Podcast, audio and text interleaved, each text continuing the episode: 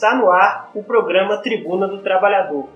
Programa esse organizado pela Liga Operária e pelo Sindicato Marreta. Hoje, no programa 1 de janeiro de 2022, falaremos sobre a campanha salarial do Sindicato Marreta, campanha salarial da construção civil, também o desenvolvimento da situação política, os cortes de verbas e também greve pipocando para todo lado. Né? Nós estamos vendo greve da Receita Federal, greve dos metroviários, é greve para tudo quanto é lado. Então, assim, esse programa especial aqui também faremos um balanço sobre as lutas que aconteceram em 2021 e também para a gente ver as perspectivas dessa luta, não é mesmo? Bom dia, Lívia. Bom dia, Nelson. Bom dia, ouvinte. É 1 de janeiro, né, um ano aí que a gente espera ser muito vitorioso para a nossa classe e um ano também que a gente vai continuar com o balanço da, sema, da semana passada, né? Um balanço do que foi esse ano, que embora seja um ano de pandemia, foi um ano de muitas lutas. Então vamos continuar aí no programa e uma boa manhã para todos nós. Bom dia, Afonso. Bom dia, companheiros. E nós vamos falar aqui, tá certo, da campanha salarial e vamos também é, é, tá colocando os trabalhadores, né, os, é, o que, que nós vamos tomar, né, qual decisão nós vamos tomar perante a, a, a categoria aí.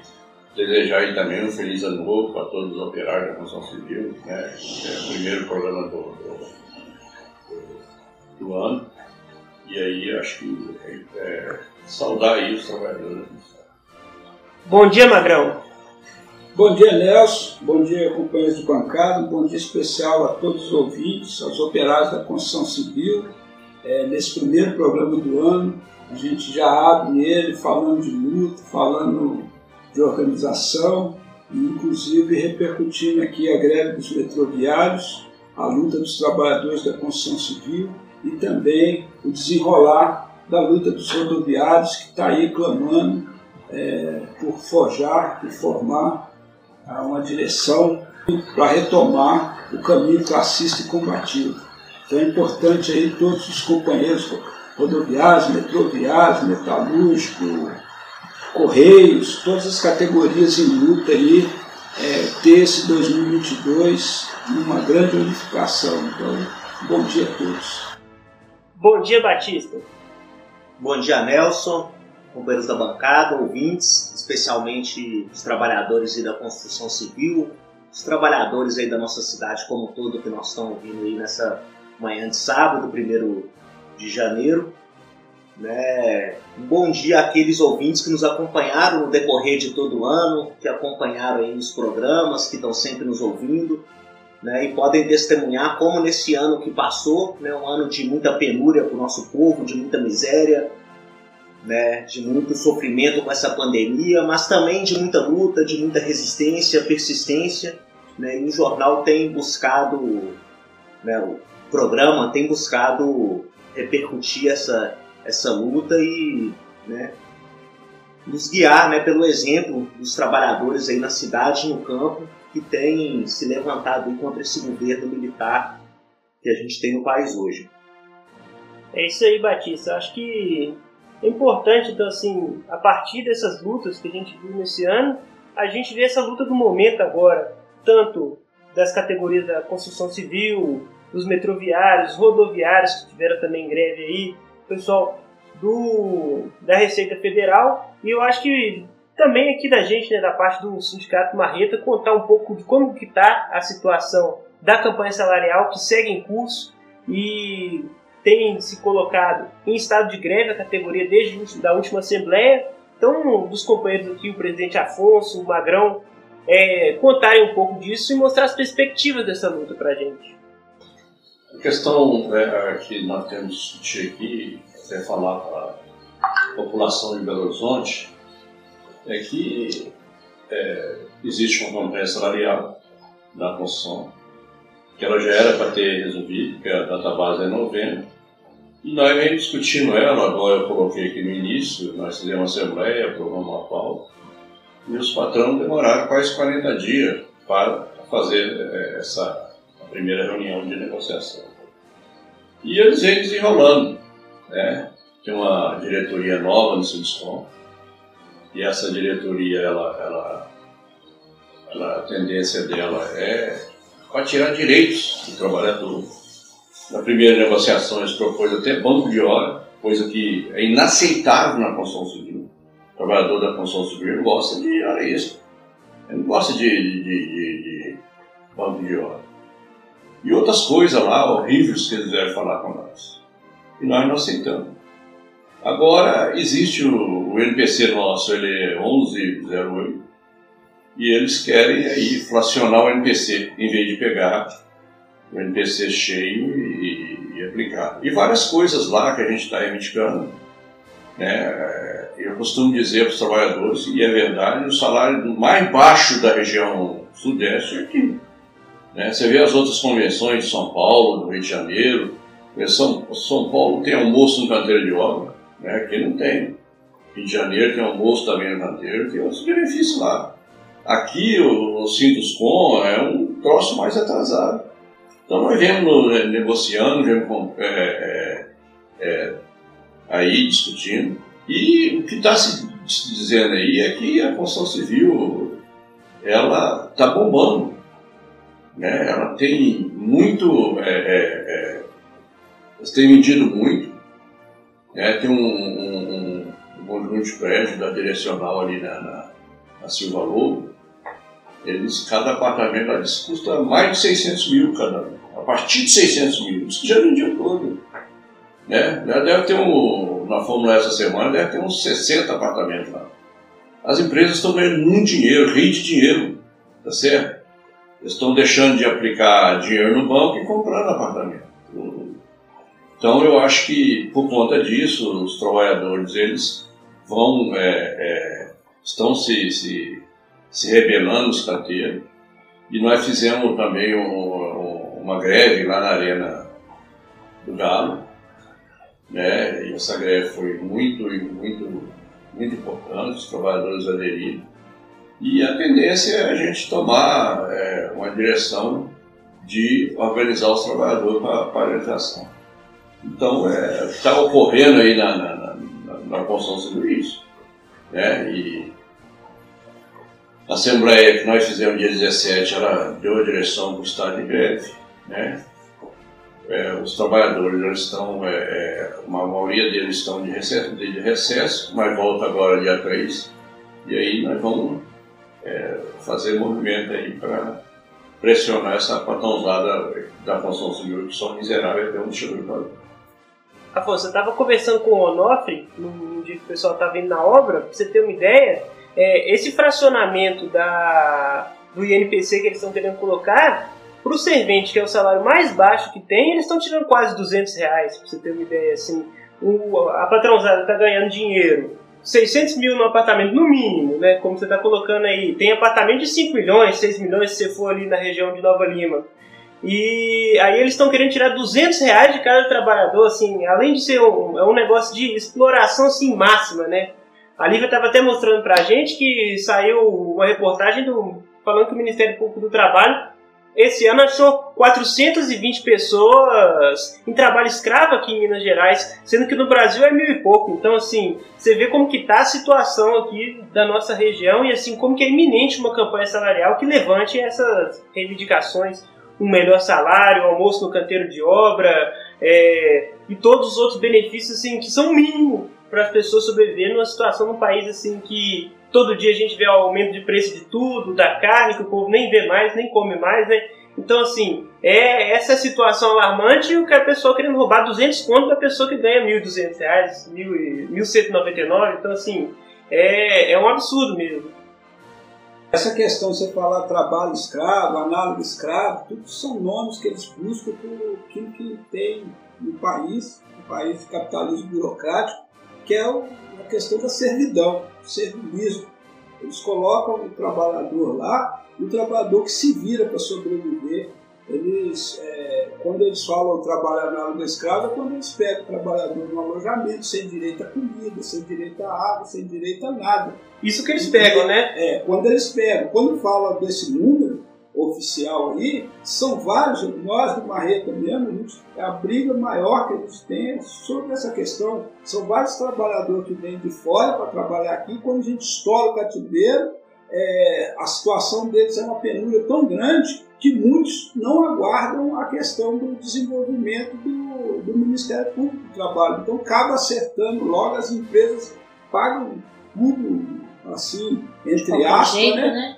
De qualquer, é, qualquer jeito, não. Quando é pego pelo sindicato, a gente exige tudo que o trabalhador tem direito, e eles pagam rapidamente para fugir dessa questão da lista suja é, do Ministério Público do Trabalho. E isso, muitas vezes, a gente tem assim, essa questão de, é, com o Ministério Público do Trabalho, que quando a gente denuncia, só não, vocês têm que ter calma, que a gente tem que fazer não sei o quê, sei que lá, faz um monte de, de diligência, e o trabalhador está numa situação precária, igual foi o caso lá de Sete Lagoas, onde nós chegamos lá, pegamos dois trabalhadores lá em caça privada, trabalhador doente e trancado dentro do alojamento. Quando fomos resolver o negócio, no outro dia o trabalhador já estava de passagem comprado com direito tudo pronto e a gente tentou segurar o trabalhador, o trabalhador, não, eu estou querendo ir embora e tal. Então é isso. Então essa questão a gente tem que acabar, é servidão.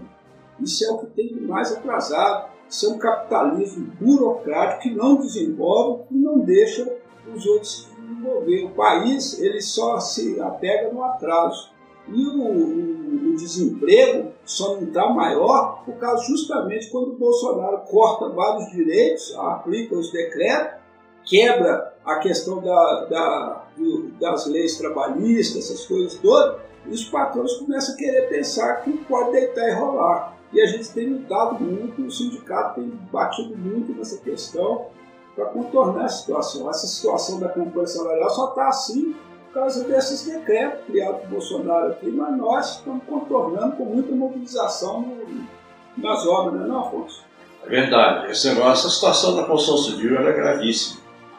O, nós temos um presidente da República que ele cortou é, vários direitos e vários setores que fiscalizava, tipo o Ministério do Trabalho, tipo o Ministério Público, os caras agora não têm condição de, de, de, fazer uma fiscalização. Então a situação é grave. Essa semana eu, nós fomos lá, uma equipe, para ofertar. Encontramos um monte de trabalhador sentado assim no meio-fio e esperando a obra abrir. Aí os trabalhadores falaram com nós que, que lá na, onde é que eles trabalhavam não tinha área, área de. Como chama? Área de vivência. Que tinha, é, a obra estava terminando que eles tinham colocado eles na área de vivência deles dentro do banheiro. E que na, na, na, na sexta, no, na, última, na sexta-feira, não, na quinta-feira passada, que o bombeiro estourou um cano lá em cima, aí é, caiu, é, a roupa deles molhou tudo de, de xixi, de urina. Eles ficaram muito revoltados, porque eles não tinham outra roupa para embora para casa. E eles foram descobrir isso era na hora de ir embora. Tá certo? Então você vê que, que, que situação. Nós fomos lá, é, o, o, foi meu diretor nosso lá, entrou dentro da obra, a consultora Acre, é uma consultora nova de Brasília que está aqui. E aí nós obrigamos elas a fazer a, a, a área de vivência, tá certo? É, está fazendo lá e, e obrigando a comprar armário e tal. O sindicato não tem condição de montar uma empresa. Se o Ministério do Trabalho chega lá, ele, ele, ele, ele até embarga uma obra dessa. Mas o, o Ministério do Trabalho não tem é, condição de ir lá. Por quê? Quando a lei desse capitão do mato aí, que, que, que nunca falou um, um, um trabalhador. Então eu acho que a situação é grave, né? Acho que a rádio já citou aqui sobre a situação dos trabalhadores lá de Contagem, que estava dormindo na, na cela, tá certo? É, trabalhador alojado na cela, tá certo? Então, a situação é gravíssima. Tem a questão salarial, que hoje né, eles acham que o insumo da construção civil está caríssimo. E aí a, o mais barato é a mão de obra. Né? Até o, Magrão estava comigo, nós fizemos uma reunião, uma reunião com um rapaz aí da. da... Recurso humano. Ele estava falando o seguinte: que não está encontrando mão de obra. O servente não quer trabalhar na construção civil, já comércio, porque ele está ganhando mais. Ele entra na construção civil, não tem nenhum benefício, ele vai ganhar é, mais ou menos igual o salário mínimo, não tem nenhum benefício. Né? Um, um negócio que, que vai é, é, é, ajudar ele ali. Por quê? Porque essa patrosada de desconto, a patrosada atrasada, que não, não, não, abre nada de direito para os trabalhadores. Acho que isso que o companheiro está colocando é, é o que a gente vem falando ao longo né, dos programas, um ano todo, né?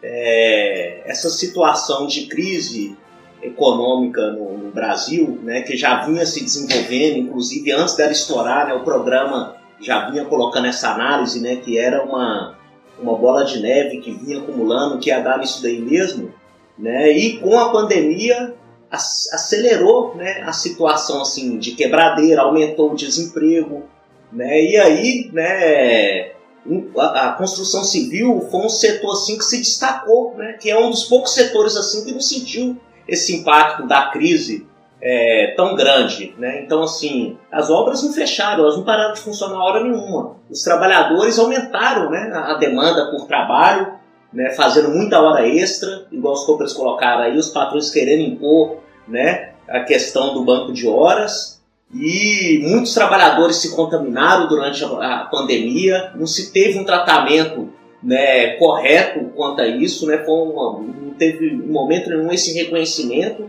né, de, desse trabalho que foi feito e mantém né, a mesma política de jogar toda a crise nas costas dos trabalhadores, né, porque né, esses setores aí, igual os metroviários que não pararam hora nenhuma, né, e, e agora estão né, sendo né, querendo tirar todo o, o, o, lucro, né, tirar todo, toda essa situação da crise no, no longo do trabalhador. Né? Então acho que é muito justo, né, a gente sobre essa questão mesmo da inflação, né, a gente em todos os programas né, buscamos demonstrar, né, e, e, por A mais B demonstramos, em muitos programas teve a participação do, do Carlos Abreu, como essa questão do aumento do preço do, dos alimentos, como recai mais sobre os mais pobres, como essa inflação como um todo né, cai mais nas costas dos, do, do, dos mais pobres e como é uma política deliberada do, do próprio sistema né, de que não faz nada para contornar, todas as ações são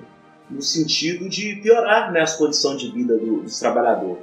É importante dizer que um dos principais embates na nossa negociação é discutir e debater a questão dos benefícios dos trabalhadores, como a questão do, das, do controle da cesta básica, é, o BETCOM, que é o Plano de Benefícios dos Trabalhadores, é, várias, várias questões, como o contrato de experiência, que é um absurdo, pedir experiência para trabalhadores com mais de anos de profissão, e nesse sentido a categoria recusou essa proposta indecente do Sinuscom. No dia 29, é, nós protocolamos lá no TRT o nosso sítio demos entrada neles, recebemos o protocolo e tal, e porque o Sinuscom não apresentou nenhuma contraproposta em cima da negativa da, da Assembleia que votou pelo estado de greve.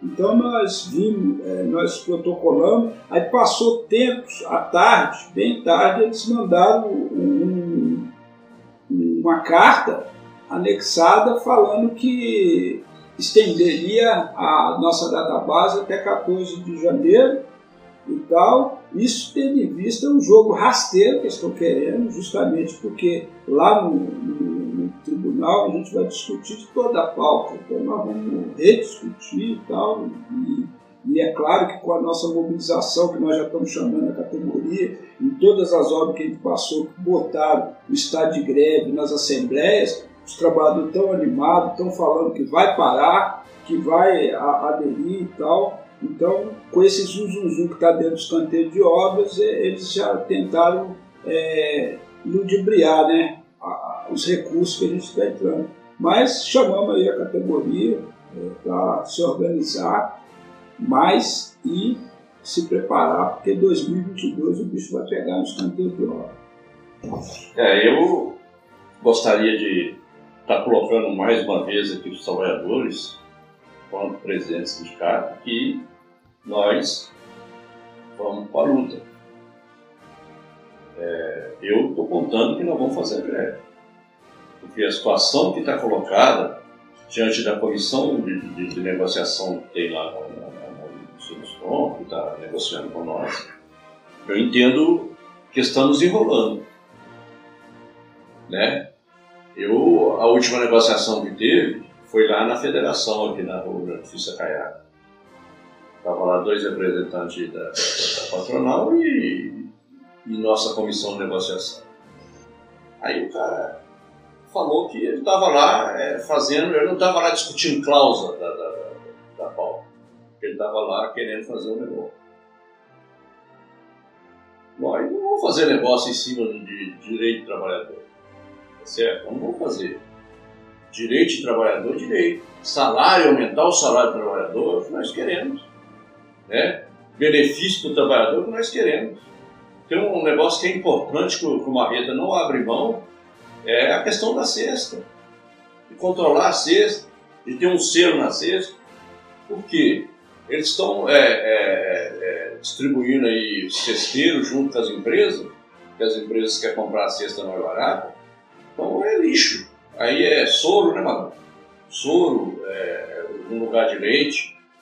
Café, marca de café que você nunca viu. Feijão que você coloca ele para cozinhar, ele, ele faz um mau cheiro violento dentro de casa.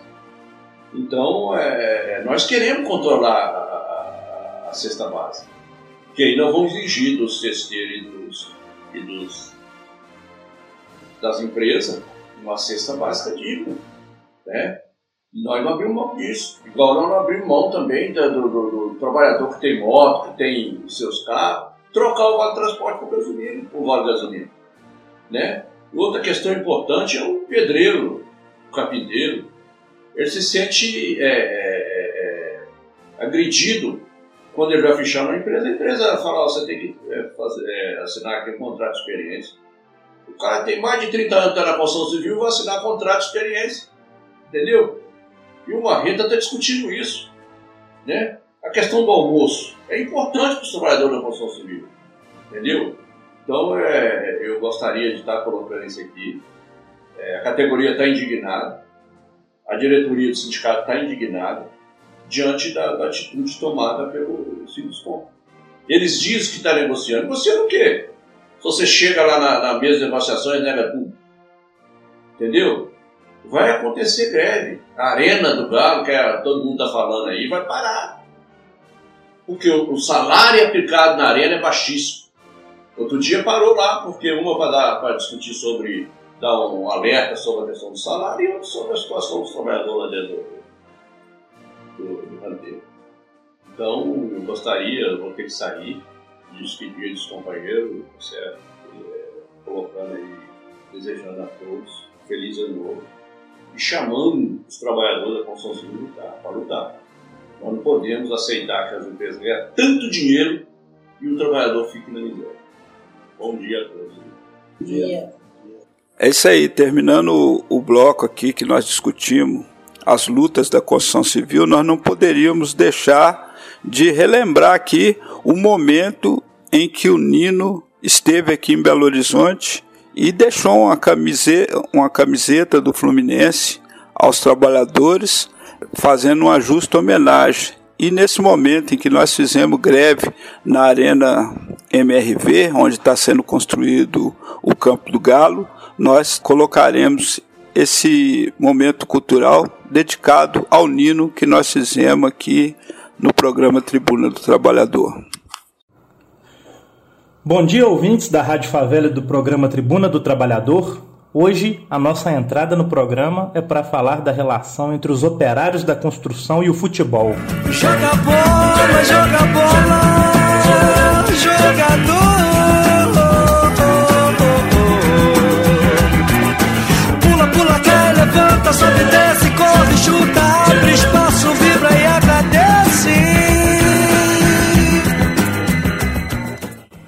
O zagueiro Nino, do Fluminense, após um jogo contra a Portuguesa no Maracanã em maio desse ano, deu uma entrevista que valeu como se fosse um golaço. Um dirigente do time adversário quis ofender um jogador do Fluminense quando ele errou uma jogada, dizendo que ele deveria largar o futebol e ir trabalhar na obra.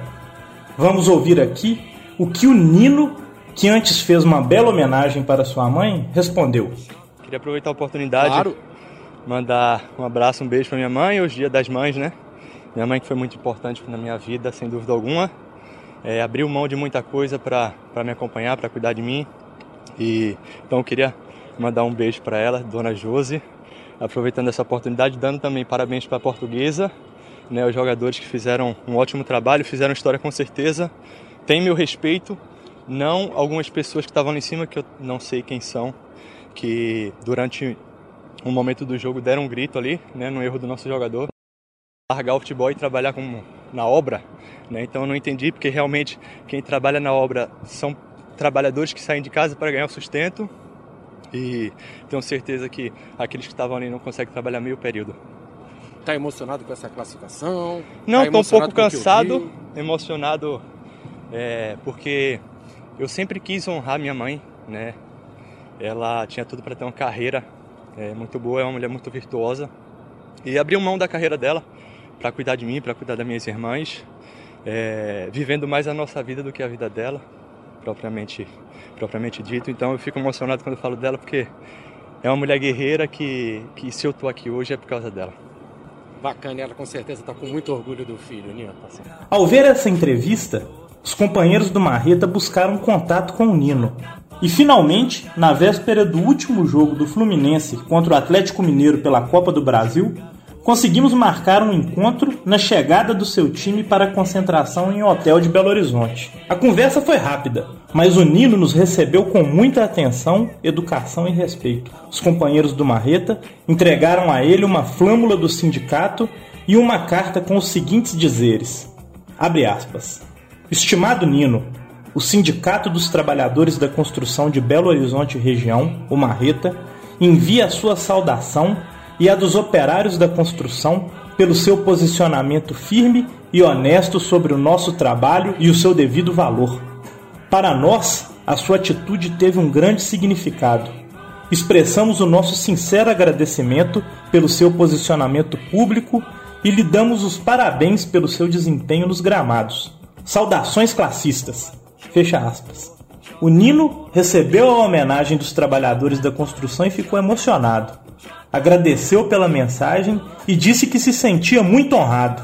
Mandou um abraço para todos os trabalhadores da construção de Belo Horizonte região e disse que guardará a carta do Marreta e colocará a flâmula do sindicato junto com a medalha de ouro que ele ganhou nas Olimpíadas.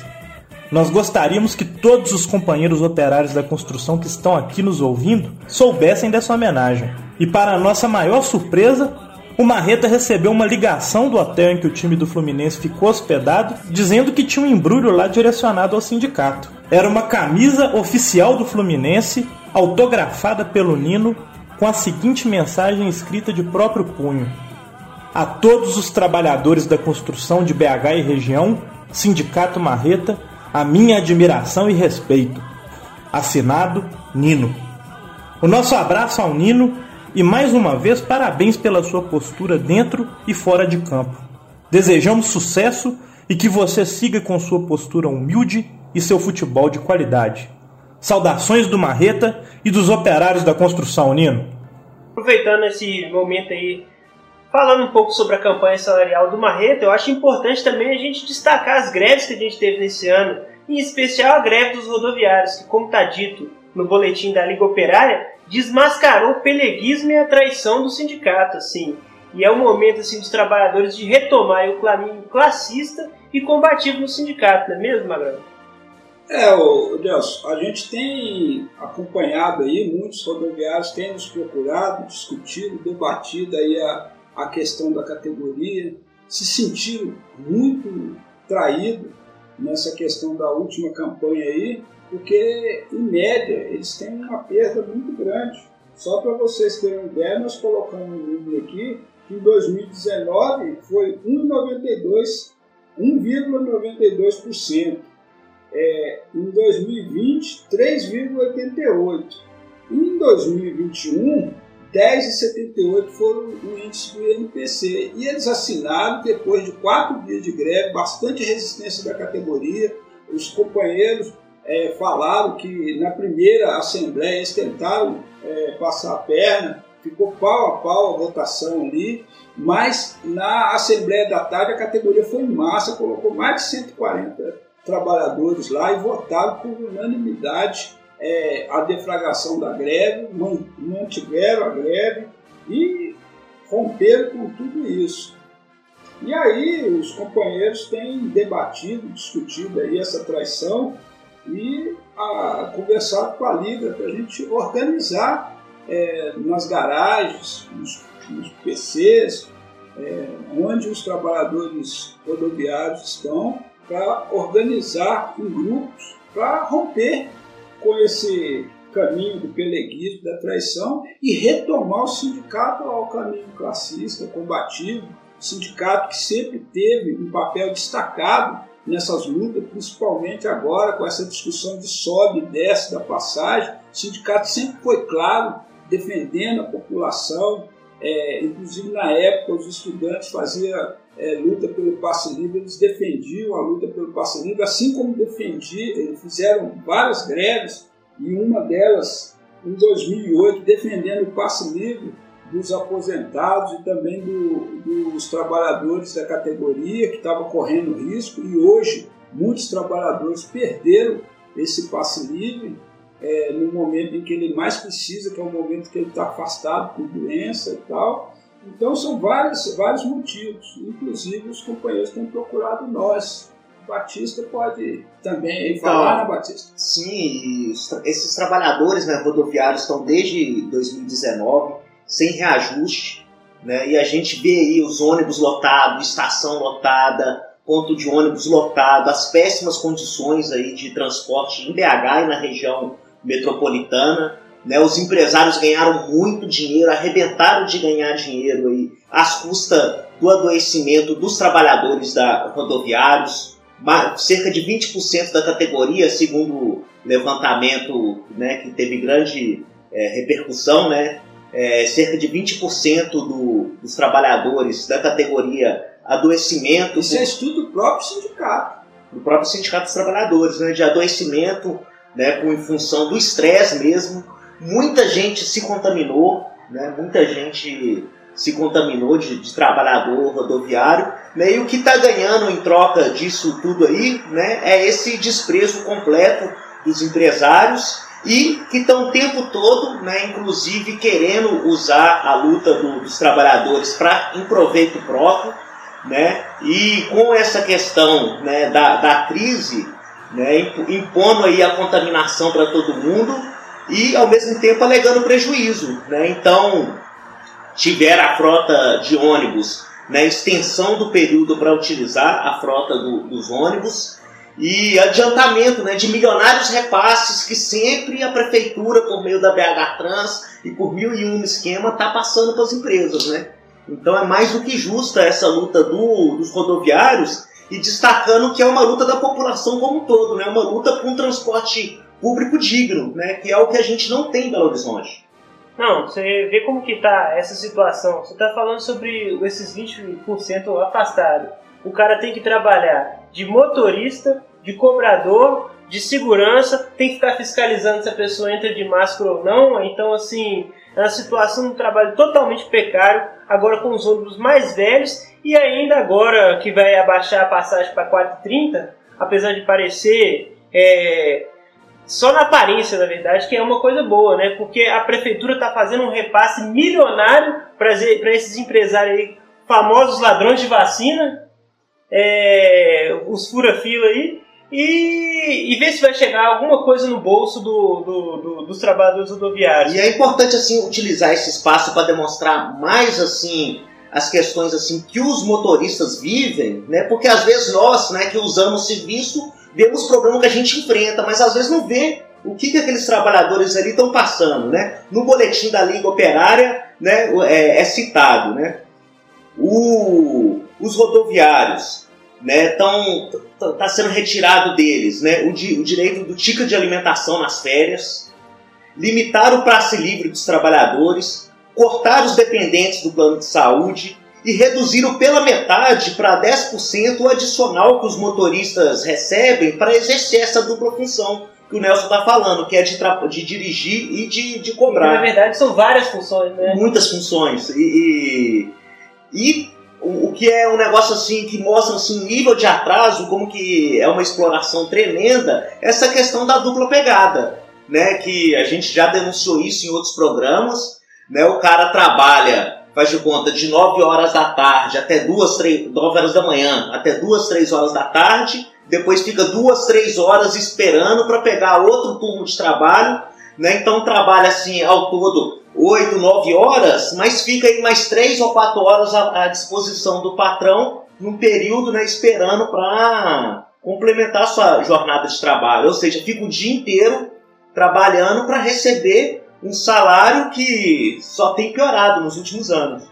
Na verdade, essa luta ela desmascarou é, muitas falácias. Muita gente fala assim, não, que a categoria não quer lutar, que o trabalhador não quer lutar e tal. E a categoria mostrou a disposição de luta. Então, não é, nela mostrar essa disposição de luta, ela também mostra a disposição de organização. São vários grupos do WhatsApp que são criados aí, dos motoristas que corre é, é, debates e tal, inclusive falando da traição do sindicato após a assinatura desses 9% aí, que foram nas garagens, fizeram reunião com o trabalhador, pediram para o trabalhador assinar a listagem, e nessa listagem está abrindo mão de várias coisas, inclusive a manutenção desse famigerado banco de horas que o trabalhador é, repugna, porque essa questão da dupla pegada que nós somos contas, e que muitas vezes debatemos isso, é porque o trabalhador fica à disposição da empresa e na dupla pegada, o trabalhador pega de manhã, no horário de pico,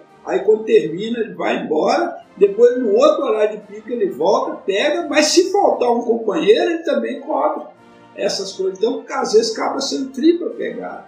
E, e os trabalhadores, as horas excessivas, ao invés de de ser repassado no dia do pagamento, não, fica no famigerado banco de horas. Então nós somos contra isso, nós somos a favor da volta do cobrador, porque esse desgaste do motorista, teve aqueles casos aqui na Antônio Carlos e aqui no centro mesmo, motorista largando o ônibus do móvel ali, largando os passageiros, é, por causa de estresse, essas coisas todas. Então é um verdadeiro absurdo. Você vê é, cadeirantes, companheiros aí com deficiência, às vezes de subir no ônibus, o motorista tem que parar o ônibus, ligar o é, descer, ligar o, o, elevador, manusear ele, subir, amarrar o, deficiente. Isso o serviço do, do sai de bordo seria o, o cobrador e tirar essa figura. Então é, a categoria perdeu muito e, e por isso a Liga Operária, junto com alguns companheiros rodoviários, está convocando a categoria a se organizar, a lutar contra isso, se preparar dentro das garagens. Nós estamos chamando aí os companheiros que tiver afim de erguer essa bandeira, levantar a bandeira da luta classista combativa, enviar e-mails para o, o e-mail da Liga Operária, é assim, ó, Liga Operária br.gmail.com ou também pode enviar mensagem pelo WhatsApp, que é o 34496110. Repetindo, 34496110. É muito importante os companheiros que estão aí revoltados. Não basta ter, ter revolta, não. Nós temos que ter organização, porque esses patrões são organizados. E eles criaram uma cisão dentro do sindicato, criaram esse grupeiro de mafiosos que estão aí e, e que tira, é, Inclusive tem um preso, o outro morreu, que é a questão do e do Ronaldo, mas ainda suas crias estão por aí. A gente sabe que tem companheiros que estão a fim de lutar, companheiros que estão querendo erguer a, a bandeira da luta, mas ficam intimidados. Então a Liga está chamando esses companheiros a se organizar e lutar. Os companheiros, também dizer aqui, ó, mandar uma saudação aos companheiros da Montijo, que mandaram uma carta essa semana lá para Montijo, colocando a questão da, das reivindicações, falando da, da, das condições subhumanas da empresa, que nem intervalo decente para o trabalhador, as folgas de intervalo tem, é, da escala programada semanalmente, quinzenal, que os trabalhadores vivem mais para a empresa, principalmente os trabalhadores da Montijo, quando os companheiros trabalham exaustivamente, não tem sequer um horário digno de repouso, Então é importante que esses companheiros é, se organizem também. É, nós vimos aí, é, infelizmente, quatro companheiros perderam seu emprego, foram perseguidos pela empresa, mas a categoria tem que estar abraçando esses companheiros, levantando sua bandeira, não deixando que os companheiros é, respondam por isso sozinhos, porque esse interesse que está na carta, que foi enviada para Montijo, esse o interesse representa o interesse de um coletivo, de uma vontade de mudança na empresa. Então, a luta dos rodoviários é essa aí, eu acho que a gente tem que seguir e uma das coisas que eles comentam muito é justamente essas reuniões que foram feitas, pedindo para o trabalhador assinar, e quando foram ver, a assinatura é vendendo direito dos trabalhadores. Então, é falaram que o sindicato agiu de má fé. A gente, pessoalmente, assim, a gente não conhece, mas vários companheiros da categoria têm citado isso. Então, é importante que os trabalhadores rodoviários fiquem atentos com tudo aí, é, que estão falando, que estão dizendo aí, porque a gente não pode acreditar naqueles que vendem e entregam o nosso direito. Muitos dos nossos ouvintes aqui são motoristas, né? a gente recebe muitas mensagens aqui de rodoviários e a importância de colocar a necessidade nesse momento da organização e da luta do trabalhador rodoviário na cidade de Belo Horizonte e na região metropolitana. Muitos rodoviários lembram muito bem quanto a Liga estava na organização desses trabalhadores, a diferença que era na organização do, eh, em cada garagem, como que os trabalhadores né, é, conquistavam seus direitos e como que hoje, né, depois de anos aí de pelegagem, como que o sindicato entregou os direitos dos trabalhadores rodoviários na cidade de Belo Horizonte. Então, a necessidade da organização e da luta inclusive mandando mensagem para o nosso programa. Né? Nos próximos programas a gente vai voltar a falar dessa questão dos rodoviários, então participar do programa, né? se envolver aqui com o nosso programa, que ele é aberto aos trabalhadores rodoviários também. Então, Magrão, acho que é necessário deixar muito claro assim, né, essa situação do sindicato. Né? A Liga dirigiu o sindicato durante muitos anos, né? nós tivemos à frente da, do Sindicato dos Trabalhadores Rodoviários. O sindicato tinha, adotava uma política, um caminho classista, combativo. Né, de 95 até 2009, mais ou menos ali, né, teve uma traição na época, né, o Hamilton, que foi uma pessoa que há anos atrás tinha cumprido um papel muito importante desde o período da retomada do sindicato, mas que foi se degenerando e abandonando o caminho da luta. A gente não, por não ser cúmplice né, com a política que né, eles levantavam na época de ser a favor da reforma trabalhista, de ser a favor de participar da farsa eleitoral, de ser a favor, entendeu? De, ação, de esquema de central, central, de filiar o, o, o sindicato, que era um dos poucos que se mantinha, assim como o Marreta, fora do esquema da central, para né, participar da armação de concerto junto à, patronal. Né? Nós nos opomos a tudo isso daí né? E o sindicato, né, é, a liga rompeu com, com, com o sindicato porque não somos cúmplices com essa posição. E de lá, pra, a partir de então, né, os trabalhadores foram perdendo uma série de direitos. Né? O salário recebido foi cada vez piorando mais. Os cobradores é uma coisa que a Liga, junto ao sindicato, tinha feito, estava na pauta de todas as greves, incontáveis manifestações era, era um dos últimos lugares onde os patrões estavam buscando impor isso, não estavam conseguindo impor, graças à resistência da Liga Operária junto ao sindicato, sempre teve um amplo apoio da população. Só a gente lembrar no final das décadas de 90 o movimento do Linguição, os movimentos pelo passe livre, o movimento pela jornada de seis horas, né, uma grande adesão, tinha né, funcionando né, é, é, grupos nas garagens, também a diretoria de base. E tudo isso, né, é, é, os trabalhadores perderam porque né, esses grupelhos venderam o direito da, dos trabalhadores para patronal, se venderam, entendeu? Trocaram o direito do, dos trabalhadores por um, um punhado de, de, moeda aí, por micharia, né? E, e agora estão esses grupos mafiosos que estão disputando aí o controle do sindicato. Né? E o que a Liga convoca é retomar essa tradição de luta. Né? É uma categoria que tem tradição de luta aqui na cidade e que só pode desenvolver essa luta rompendo com esse oportunismo todo que tomou conta da direção do sindicato. É, é um momento assim de organizar em cada garagem, longe dos olhos dos patrões, longe dos dedos duros, longe desse bajulador de patrão aí, é um momento de retomar o caminho classista e combativo que esse sindicato já teve. É um momento assim dos trabalhadores se organizar porque não dá mais, assim como a gente falou na construção civil, assim como a gente está falando agora e assim como está acontecendo também em, em, várias categorias que estão se organizando, estão elevando esse nível de luta. Então é, tá, a gente está vendo pipocando greve em todo lado, como exemplo dos metroviários né, essa semana. É isso aí. Inclusive nós recebemos aqui um áudio do Sindicato dos Metroviários aqui de Belo Horizonte, em Contagem, no qual o diretor de comunicação, o Pablo, enviou para nós, colocando o caráter dessa greve, mostrando para a população aquilo que o monopólio da, da, de imprensa não vai mostrar de forma alguma. Pelo contrário, vai querer jogar é, a população contra os metroviários. Então ele desmascara isso num áudio curto, mas bastante direto. Bom dia a todos que estão escutando aí nesse sábado. Um feliz 2022 para todos. Quem está falando aqui é o Pablo, diretor de comunicação do Sindimetro, MG, o Sindicato Metroviários de Minas Gerais. Nós estamos em greve desde o dia 23 de dezembro. É, conseguimos aí fazer dois dias de paralisação 100%. Depois disso, a empresa e o governo federal entraram com uma ação na justiça e obrigou a gente a estar tá funcionando em escala mínima. É, queria primeiro começar que ninguém queria entrar em greve no meio das festas de fim de ano.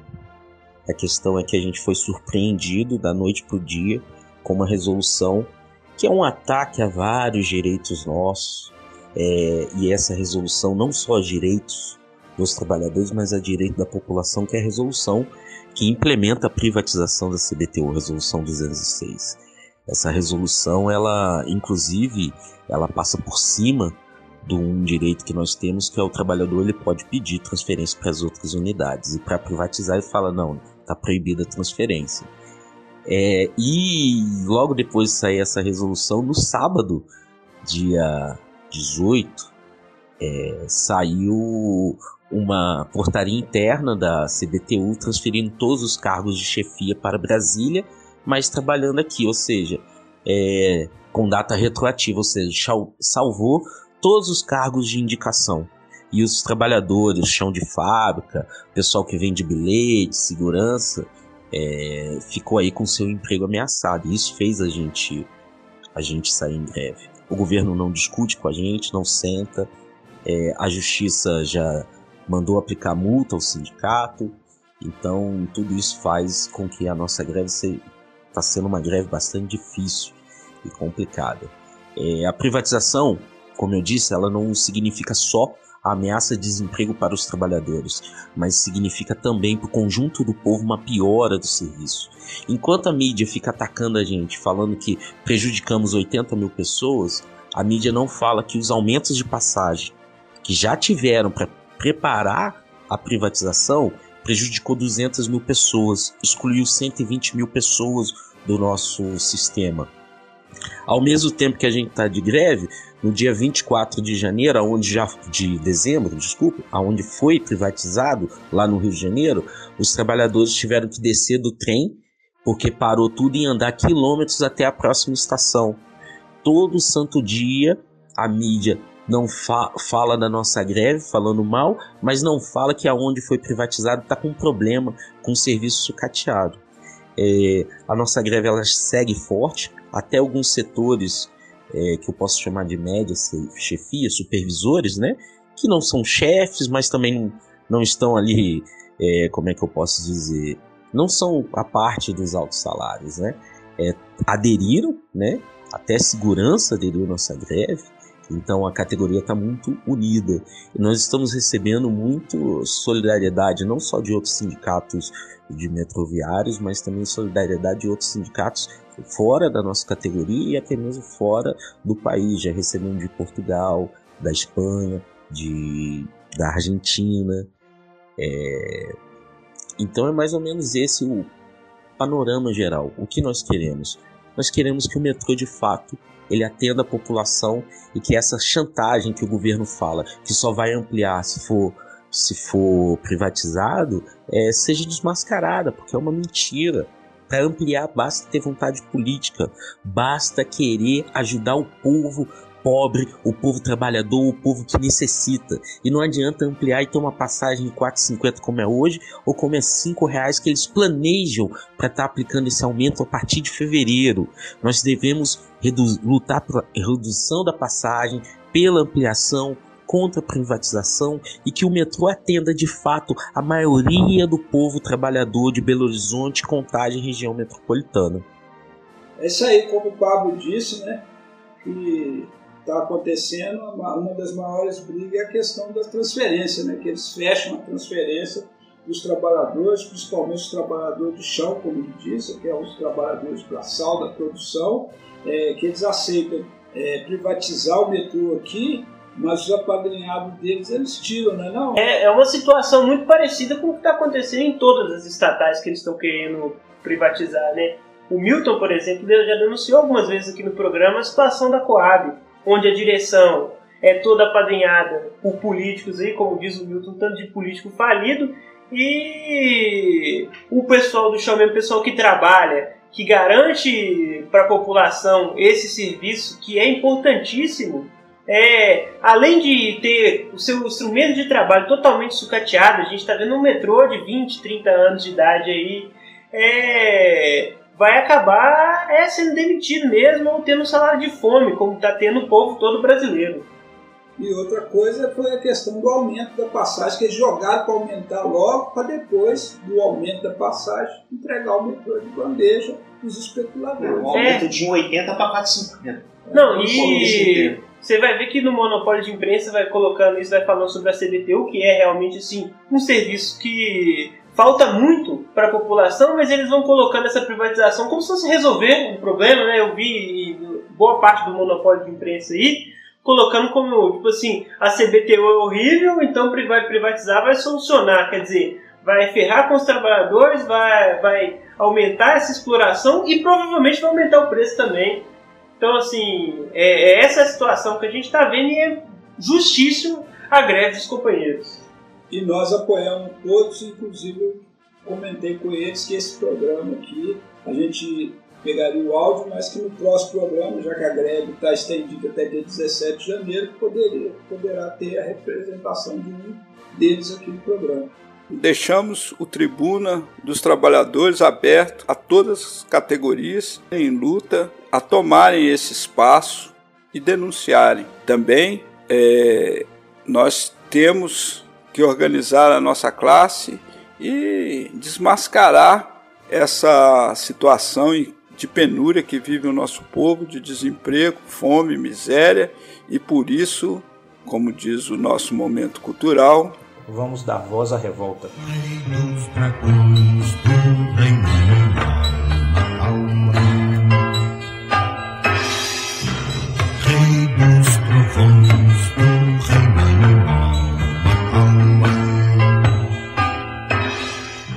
Nas últimas semanas, temos visto nosso povo, particularmente os mais pobres, na mais aguda penúria, buscando as sobras de carcaças de açougues e recorrendo ao lixo para sobreviver. O poeta pernambucano Manuel Bandeira, que no poema O Bicho, de 1947, dedica seus versos a essa brutal e atual realidade. Com vocês, O Bicho, de Manuel Bandeira. O bicho. Vi ontem um bicho na imundície do pátio, catando comida entre os detritos. Quando achava alguma coisa, não examinava nem cheirava, engolia com voracidade. O bicho não era um cão, não era um gato, não era um rato. O bicho, meu Deus, era um homem. Manuel Bandeira, poeta pernambucano falecido em 1968. E nesse momento aí que várias categorias estão lutando, então a, a gente está vendo greve pipocando para tudo quanto é lado, a gente vê também, por outro lado, a situação medonha que o povo tem vivido. Assim. É, na Bahia, é, enchente para todo lado, no norte de Minas ali, minha família que é de lá mesmo, todo dia manda um vídeo diferente, um áudio diferente, assim, da situação de horror que o povo está vivendo no nosso país. A gente viu esse ano aí pessoal fazendo fila para comer osso, vários tipos de coisas assim, da carestia de vida assim que, o nosso povo está vivendo. Então acho que é importante a gente colocar isso aqui também, porque é, é, é, esse momento de crise que a gente vive no nosso país vai caindo tudo nas costas do povo, né? Acho que o, o Batista colocou isso aqui na hora que a gente estava falando da campanha da construção civil. Então, é, primeiro é necessário assim a gente demarcar uma posição, né? O, essas todo todo período assim de, de verão você tem tempestades, né? O nosso país é um país tropical, tem essas tempestades muitas vezes tempestades, um volume d'água muito grande num período de espaço muito pequeno e muitos ventos, né? Então, assim, sempre numa região ou outra acontecem inundações, isso é um processo natural né, da, própria, da própria geografia, do próprio clima do nosso país. A questão que eu acho que a gente tem que ver né, não é a existência desses fenômenos, né, que são tragédias. É como esses fenômenos, primeiro, interferem numa sociedade, então você tem todo um programa, uma discussão, né, que a gente vive uma sociedade cheia de tecnologia, cheia de, de desenvolvimento, né, que agora é revolução digital, toda essa demagogia toda aí, mas mostra o atraso que tem do desenvolvimento econômico mesmo do país. Que uma tempestade, principalmente quando abate essas cidades menores, destrói tudo. Por quê? Porque a a, essas cidades não estão minimamente preparadas para para lidar com esse tipo de calamidade, com esse tipo de situação que é previsível. Então não tem escoamento d'água é, satisfatório, né? não tem muitos desses lugares, não tem nem saneamento básico. Né? É, no, a, a, a, zona rural, né? na maior parte das vezes, são estradas horríveis que levam as comunidades, as pessoas ficam. Então, essas cidades, igual no sul da Bahia, no norte de Minas, essas pequenas cidades que foram mais destruídas pela chuva, né, nós temos que discutir qual é a realidade dessas cidades, porque é, né, elas não, tão, não, não, não foram feitas para suportar esse tipo de situação. Né? Então, só a gente pegar um exemplo: a capital do estado, quando chove muito, a gente vê alagamento para todo canto, a gente vê né, que o trânsito não suporta, a gente vê que cai casa para todo lado. Né? Nessas cidades menores que não tem o mínimo de estrutura, né, a situação ainda é pior. Né? Então acho assim que essas tempestades revelam todo ano, a gente fala isso aqui no programa, todo ano né, acontece, é, a gente passa por esse tipo de situação, justamente porque a infraestrutura que existe né, para atender né, a, a população né, ela é péssima. Né? Então não é uma coisa que a, a chuva criou. Né? Ela revela uma, uma, uma, precariedade tremenda em que a população vive. O Batista, uma coisa que a gente já vem falando há anos, o Osmi ainda era vivo e participava do programa, que, e a questão não é a chuva, o problema é do Estado. Né? Você vê o descaso que existe nesse momento, inclusive com o que está acontecendo nessa região no nosso país onde há mais de 50 mil pessoas desalojadas, sem casa para morar nesse momento, dentro de escola, correndo risco de pegar doença, no meio de uma pandemia, no meio de um surto de gripe, a gente ter ainda essas enchentes. O que, que a gente vê é, é, com relação ao Estado é um descaso total. Inclusive, enquanto o povo tá nadando na água suja, se afundando ali. O presidente, o Jair Bolsonaro, genocida, tá lá no sul do país, andando de carrinho no, no, num parque de diversões, nadando na praia com essa família e rindo do que o povo. Isso é o que a gente já falou no editorial aqui com relação à pandemia o verdadeiro escárnio que esses aí que ficam falando que representam o povo, esses generais que estão aí, fazem com o nosso povo nesse momento dessa, né, que isso aí não é um problema igual você falou, Batista, da natureza somente. É claro que a chuva é um aspecto da natureza, mas o que está acontecendo com as pessoas, né, dentro dessas é, cidades pequenas, né? E que não é diferente das cidades grandes também, se a gente for olhar essa semana, o que o prefeito de Belo Horizonte falou que vai continuar acontecendo aqui em Belo Horizonte é, as inundações e que tem que fazer para sempre obras em Belo Horizonte, descartando né, a responsabilidade com o que vai acontecer nas próximas semanas na cidade de Belo Horizonte.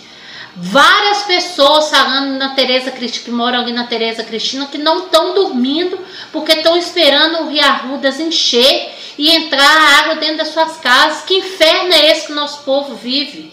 Então, por isso que a gente tem que compreender que não é um problema só da natureza, é um problema do Estado, do e descaso e, e, e, da negligência total.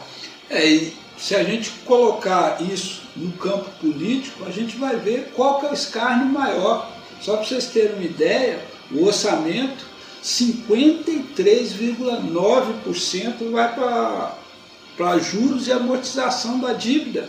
Num total de, da despesa desse orçamento de 4,1 trilhões, 2,2 vai para pagar banqueiro, para fazer essa é, pagar juros e amortização da dívida, enquanto apenas 1,4% é utilizado de todo esse orçamento para contingência. O que é contingência?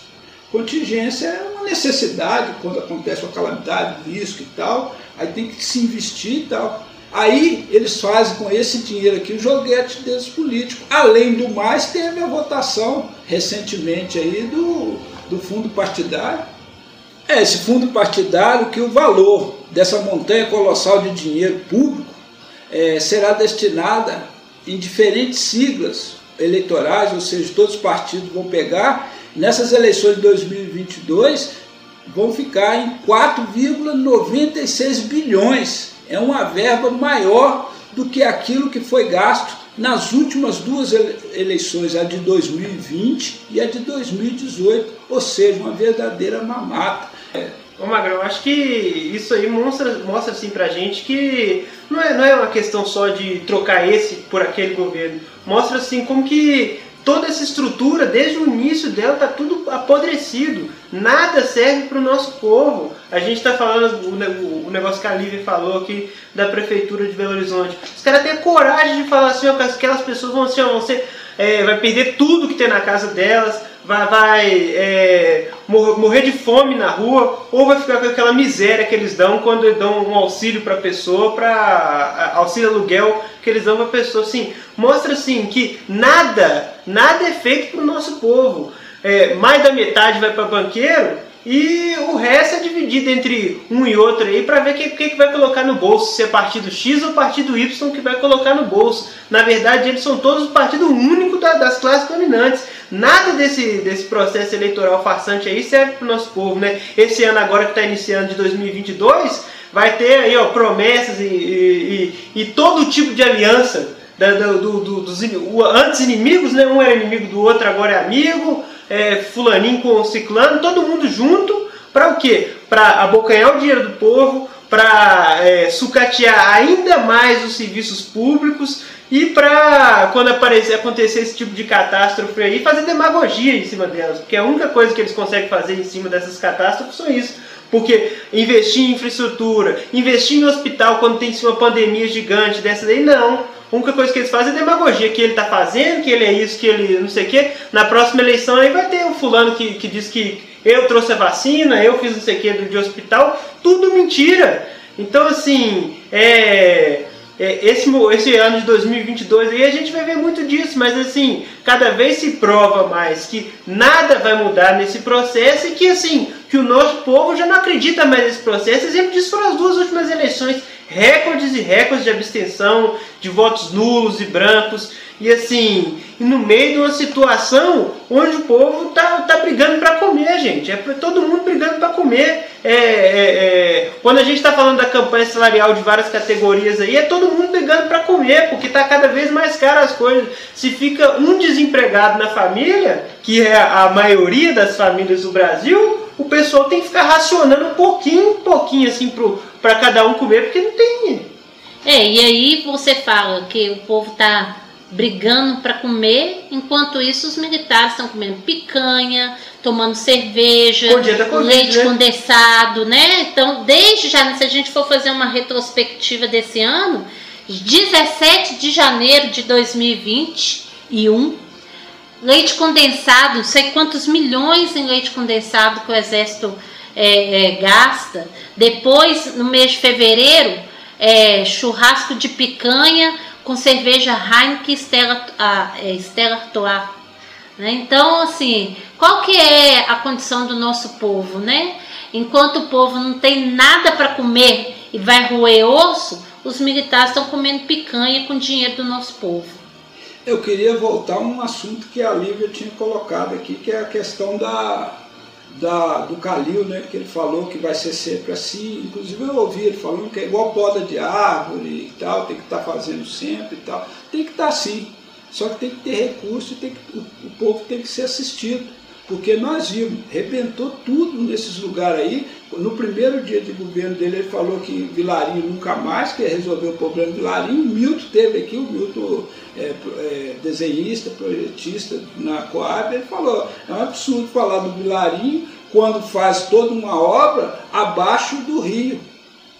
Então, é, a nivelação não deixa a, a coisa. Se você vai para o Rio de Janeiro, essa cidade litorânea também, os mangues vêm assim no mar, a água chega separada. E quando chove, qual que é, qual que é o, o destino da água? É voltar para o lugar mais baixo. Então é isso que acontece. Agora, é, falar isso aí é não, não, entender da necessidade do povo. Eu lembro até de um caso, um conto que eu li um, um tempo atrás, eu não lembro agora qual que é a vila lá na China, no tempo da Revolução Chinesa, onde o presidente Mao, é, sob a direção do grande presidente Mao, acho que é a, a vila de Tachai, que foi toda devastada, a, a, a, lavoura foi toda devastada com a tempestade, todo mundo, coisa assim, o povo foi, se organizou e fez um, um, um sistema de drenagem, uma coisa tudo, recuperou todo e nos anos que seguiram,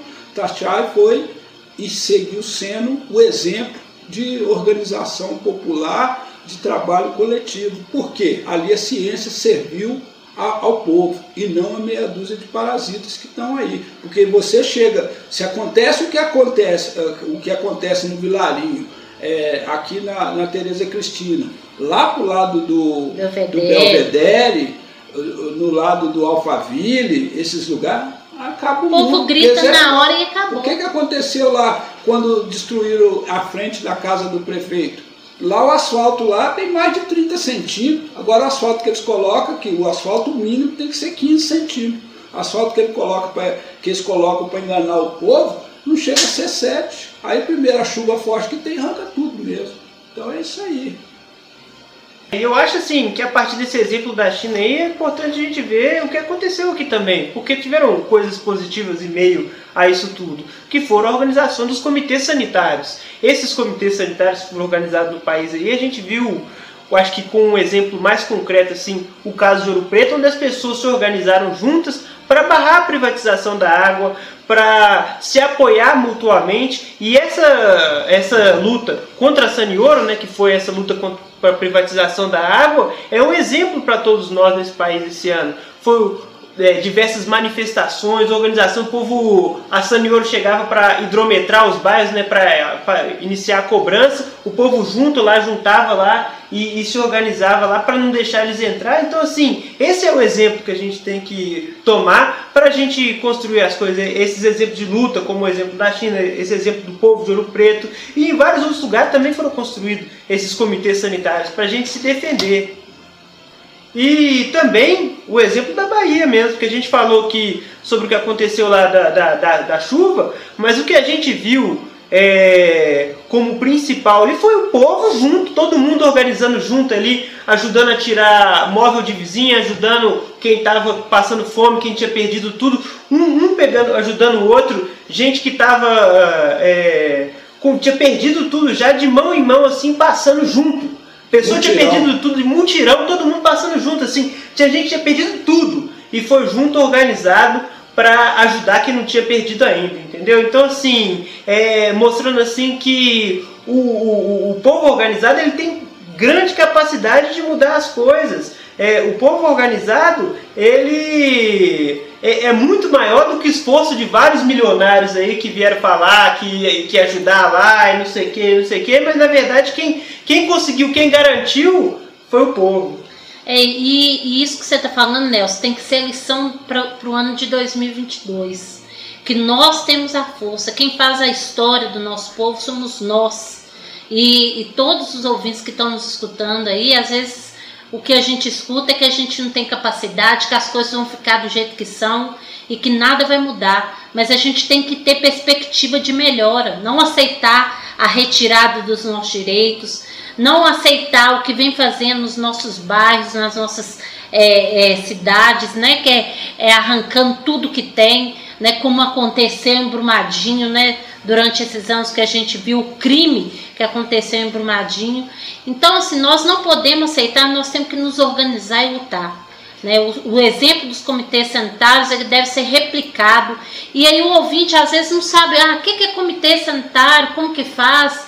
né? Como que eu vou me organizar aqui? Né? Pode nos procurar também, mas a organização que tem ali para reivindicar o problema do ônibus, para pegar e olhar o problema do posto nesse momento, que as UPAs estão lotadas aí, é uma das formas também da gente se organizar e transformar a nossa condição de retirada de direitos. E é o que o povo, inclusive, fez durante toda essa pandemia. Né? Você, ouvinte, sabe muito bem que Muita gente aí só comeu porque o familiar, o amigo, né, o colega, um vizinho, uma associação, uma igreja se mobilizou, se organizou, juntou alimentação. Muitas casas aí que as pessoas ficaram desempregadas, um acolhendo o outro. Né? Então, no dia a dia, né, ajudando a fazer um serviço de última hora que tinha que correr porque a chuva está chegando. No dia a dia, a gente vê que nós nos, nos ajudamos e resolvemos nosso próprio problema.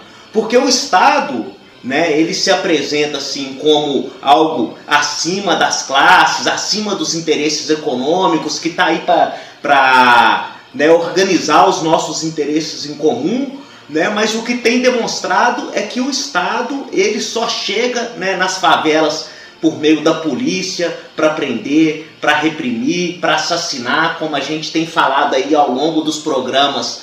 Né? Aconteceu muito no Rio, mas também denunciamos vários casos em São Paulo, aqui em Belo Horizonte mesmo, igual aconteceu aqui no Serra, aconteceu no Cabana. Né? A gente vê a própria questão da saúde, isso que a Lívia falou, é importante destacar foram 500 e milhões gastos né, nas farras dos militares aí, né, que tiraram a verba da onde? Dinheiro que estava destinado para o combate à Covid. Então, todas as vezes que se negou a comprar vacina, todas as vezes que as pessoas morreram sem oxigênio, tinha alguém ali bebendo, fazendo farra com esse dinheiro aí, que matou o seu familiar, que matou o seu amigo. Por quê? Porque é uma sociedade de classe. Então o Estado chega aí, é na escola fechada, chega aí é no, no, no na abordagem policial, chega aí é na, no, no hospital sem médico.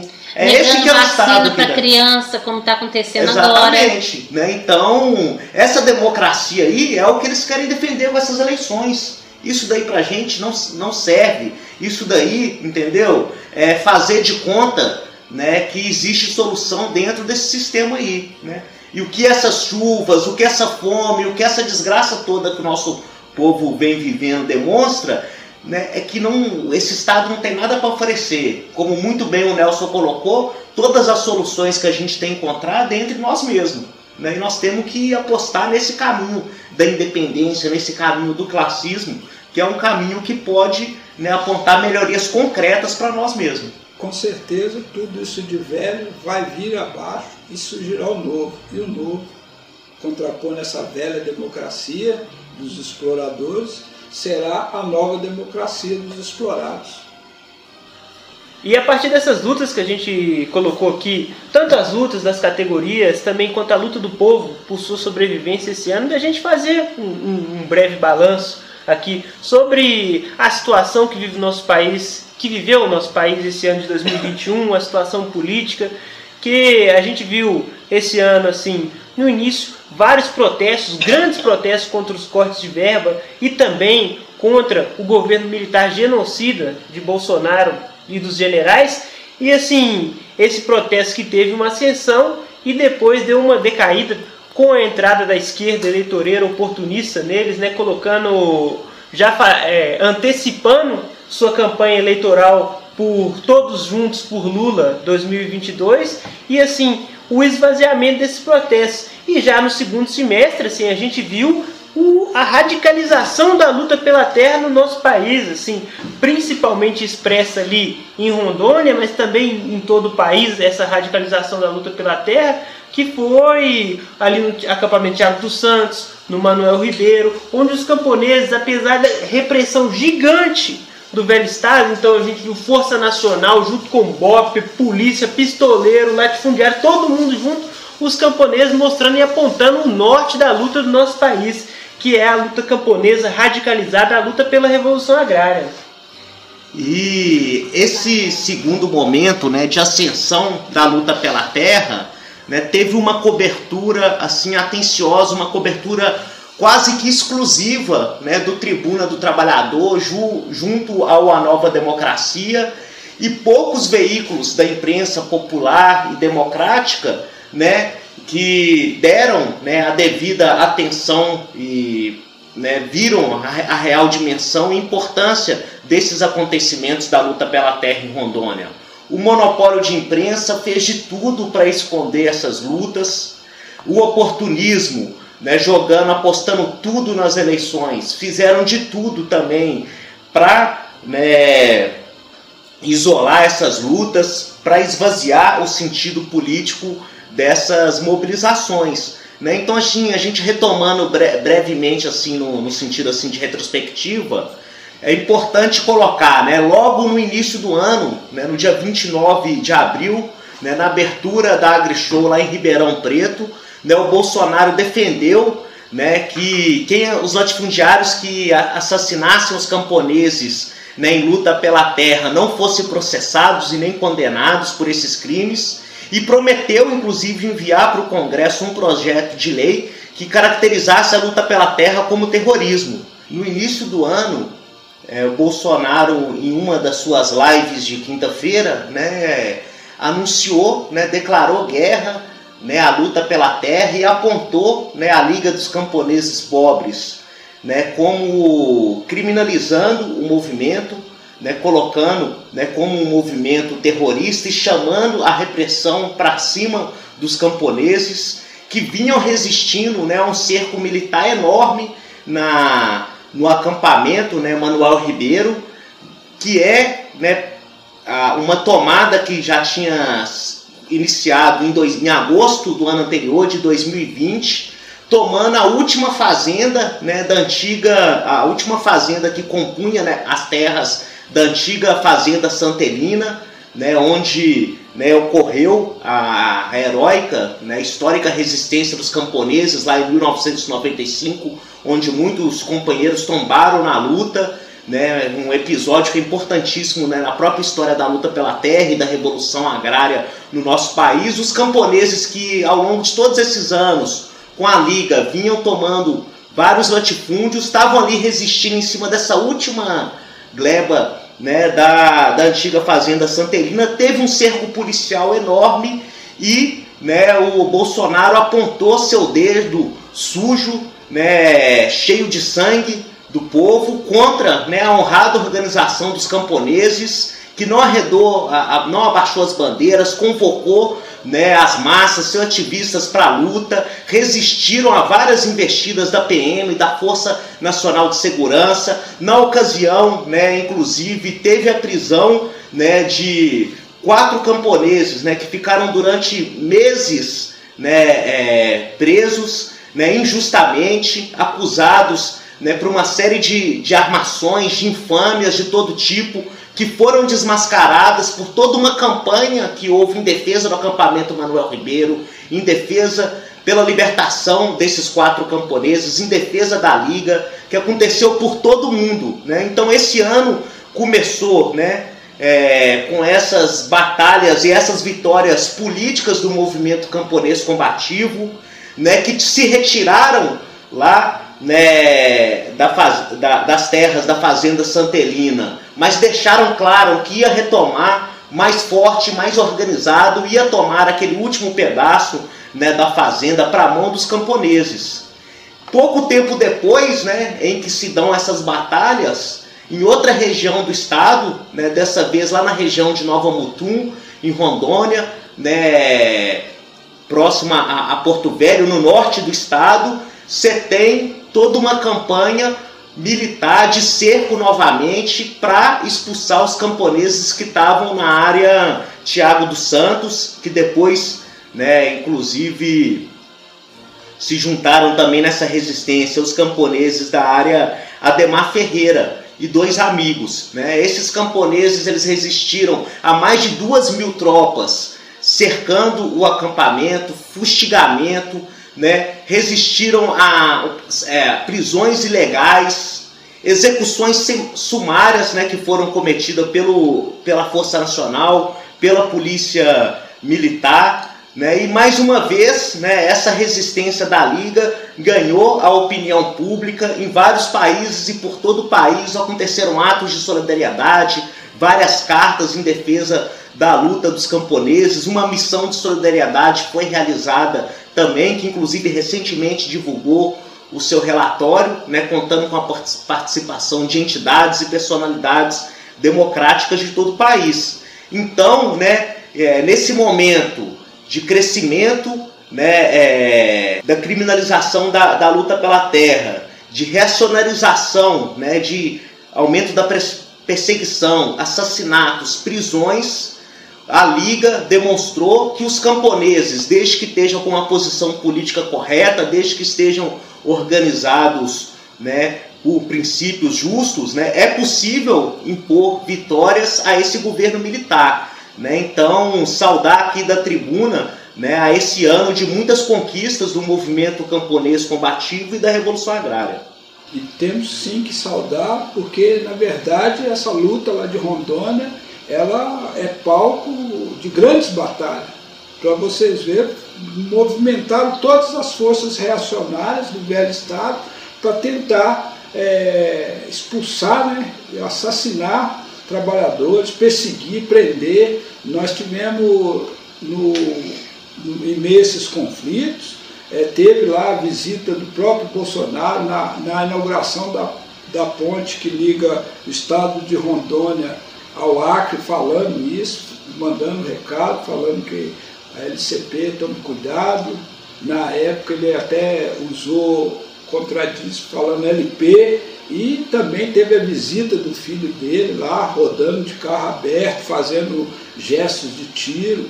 É, e logo em seguida tem a visita do governador de, de Rondônia, lá o Marcos Rocha, o coronel Marcos Rocha, lá em Brasília, e de lá sai a ordem inclusive com a operação, a, a operação Rondônia. Né? Pasmem, né? não saiu nenhuma vírgula dessa que foi a mais importante luta né, contra esse governo militar genocida de Bolsonaro. Né? Enquanto isso, né, o boquirroto dirigente do MST, defensor do caminho de conciliação e eleitoreiro por um movimento camponês, abriu sua boca porca para atacar as massas que lutavam dizendo que ele, o movimento que representa, não iria ser bucha de canhão para Bolsonaro. Nós repercutimos essa denúncia aqui no, no, na época no Tribuna. Né? Repetimos que é um idiota né, que ficou esse tempo todo ou embaixo da cama, né, ou dando aos milhos aos pombos, né, como fala aquela grande canção lá do Zé, Zé Geraldo, que a gente já passou aqui no programa também mais de uma vez, né? Como sempre esperando que o PT, ou quem sabe o PSDB agora com seu amigo Alckmin, né? E companhia né, ocupe o novo governo e vai resolver, né, e vai enfim colocar em prática a, tão falada reforma agrária do governo, né, que durante os 14 anos que tiveram no governo foi prisão, foi sangue, foi mais dinheiro para o agropop, que eles levaram aí a, a quintessência né, do, do, do desenvolvimentismo mentiroso deles. Né? Em 2021, em perspectiva, decretou o fim, entendeu, dessa falsa reforma agrária, desse caminho eleitoreiro reformista, tremulou em toda a sua magnitude soar as trombetas da Revolução Agrária. Cada vez mais essa bandeira encarnada pelas massas camponesas brasileiras, apoiada pela verdadeira jovem progressista intelectualidade e regada pelo sangue generoso dos camponeses que foram assassinada, assassinados em 2021. Derrotado pelas massas e a reação que assassinou, entendeu, na área Demar Ferreira, pelas costas enquanto trabalhavam o Amarildo, o Amaral e o Kevin presentes na luta, sempre presentes na nossa luta, e na área Thiago dos Santos, os companheiros Gedeon Duque e Rafael Tedesco, lideranças queridas pelas massas que assassinaram, entendeu, de helicóptero numa atitude criminosa de chacina, covarde. Assassinos, eles saibam que vão pagar, né, que a vingança do povo, ela tarda, mas ela é invencível. E que não podemos deixar de destacar a, homenagem estrondosa prestada pelos camponeses ao chefe da Revolução Proletária Mundial, ao maior marxista da nossa época, marxista-leninista maoísta, o presidente Gonçalo, chefatura da Revolução Peruana e da Revolução Proletária Mundial, né?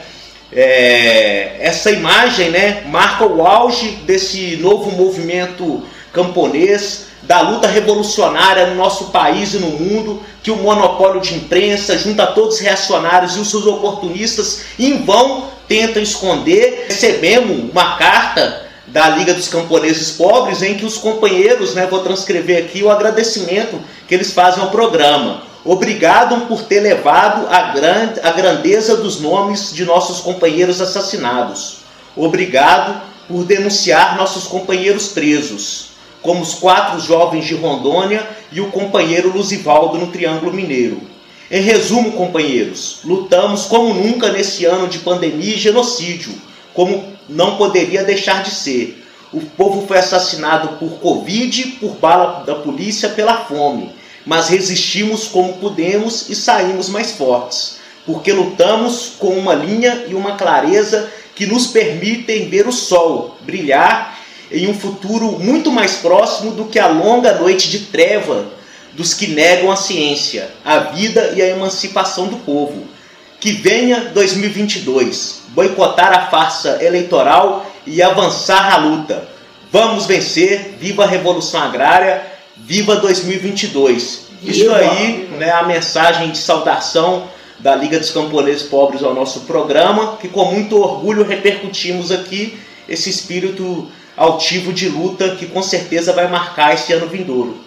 Inclusive, Batista, eu acho que sobre isso que eles colocaram no final, na carta pra gente, eu acho importante a gente repercutir mais um episódio é, da prisão do Luzivaldo. Já são três anos preso injustamente sem provas. Então, assim, a gente recebeu o áudio da Abrapo aqui, então é, é, é importante a gente repercutir ele, porque é uma prisão absurda, um negócio arbitrário, para tentar parar, para tentar frear a luta pela terra, o que é impossível, mediante a, é, a esse país aí que 1% tem tudo e a grande maioria não tem nada. Prezados ouvintes do programa Tribuna do Trabalhador, bom dia. Nós da Associação Brasileira dos Advogados do Povo, ABRAPO, temos utilizado deste importante espaço ao longo deste ano para trazer aos ouvintes notícias da luta do povo seja das conquistas, frutos de mobilização e organização popular, assim como do avanço da criminalização dos movimentos populares que lutam por seus legítimos direitos. Desde junho de 2019, temos denunciar na armação que resultou na ação penal contra o camponês Luzivaldo de Souza Araújo, membro da Liga dos Camponeses Pobres e coordenador do acampamento Bela Vista, em Campina Verde, Minas Gerais, região do Triângulo Mineiro, e contra seu irmão Robélio de Souza. Como já denunciamos, o camponês Luzivaldo segue preso desde março de 2020, sem nenhuma prova, sendo que o único motivo alegado para manutenção de sua prisão preventiva é um depoimento armado de um policial civil que alega, no entanto, sem provas, que ouviu dizer isso mesmo, ouviu dizer que o crime fora cometido por Luzivaldo. Porém, este policial não saberia dizer quem disse. Se quem disse que viu viu em que situação. E também este policial não soube explicar porque essa pessoa que disse não foi ouvido na delegacia, para posteriormente ser ouvido em juízo, como determina a lei. Todos este fato, por si só, é ilegal e afronta todos os dispositivos penais, seja pela presunção da inocência, seja pelo fato de que cabe ao Ministério Público provar os fatos que alega. E todos nós sabemos que ouvir dizer só comprova que Luzivaldo é um preso político. Nós da Abrapo sabemos que essa armação tem um único objetivo: desorganizar o povo e promover a ilegal reintegração de posse, no qual o Luzivaldo é coordenador. No entanto, no último dia 25 de dezembro, Natal, a família do Luzivaldo foi informada de que o mesmo corre risco de morte devido a complicações de saúde. Complicações essas, sem dúvidas, causal, causadas e agravadas pelas masmorras que são os presídios em nosso país. Na semana passada, entre os dias 20 e 24 de dezembro, Luzivaldo ficou internado em um hospital na região de Frutal, Minas Gerais, em virtude de cálculos e infecções, pelo menos na vesícula e no fígado. Ressalta-se que o quadro de saúde é seríssimo, uma vez que a infecção é gravíssima, e o mesmo só não permaneceu internado porque o hospital não porque o presídio não possui agentes penitenciários para acompanhá-lo no hospital. Para agravar ainda mais a situação, o tratamento de saúde requer uma dieta rígida, com baixa gordura, e sabemos que a alimentação fornecida no cárcere são de péssima qualidade. Um absurdo, um crime repetido milhões de vezes contra tantos presos comuns, em sua imensa maioria pretos e pobres no Brasil. Mais uma grave, porque Luzivaldo é preso político, cujo julgamento de um recurso entre dezembro do já interposto pelos advogados teria que ser julgado em dezembro, mas não foi porque o tribunal entrou em recesso. Nós da Abrapo fizemos habeas corpus, requerendo prisão domiciliar do Luzivaldo para tratamento de sua saúde. No entanto, ainda não distribuímos o recurso, porque ainda não conseguimos receber do presídio ou do hospital o prontuário médico que comprova toda essa situação. Solicitamos que todos denunciem essa situação. No site da Abrapo, www.arbrapo.org, publicamos uma nota com vários links e endereços para as onde as manifestações devem ser enviadas. A vida do Luzivaldo depende dessa mobilização. Luzivaldo é inocente, é preso político. Liberdade imediata para o Luzivaldo. Então, assim, a gente acabou de escutar o áudio aí falando da questão do Luzivaldo, né, da questão do campo e o que a gente tratou aqui. Mas um, um elemento importante, né, um aspecto importante para a gente colocar aqui também foi o ataque que teve durante 2020 e 2021 a educação no nosso país. Seja por meio dos cortes ou por meio dessas políticas aí que implementaram o ensino remoto emergencial nas escolas de educação básica e no ensino superior. Eu vou separar um pouco para o ouvinte aqui é, a gente falar e a gente vai comentar um pouco aqui com a bancada.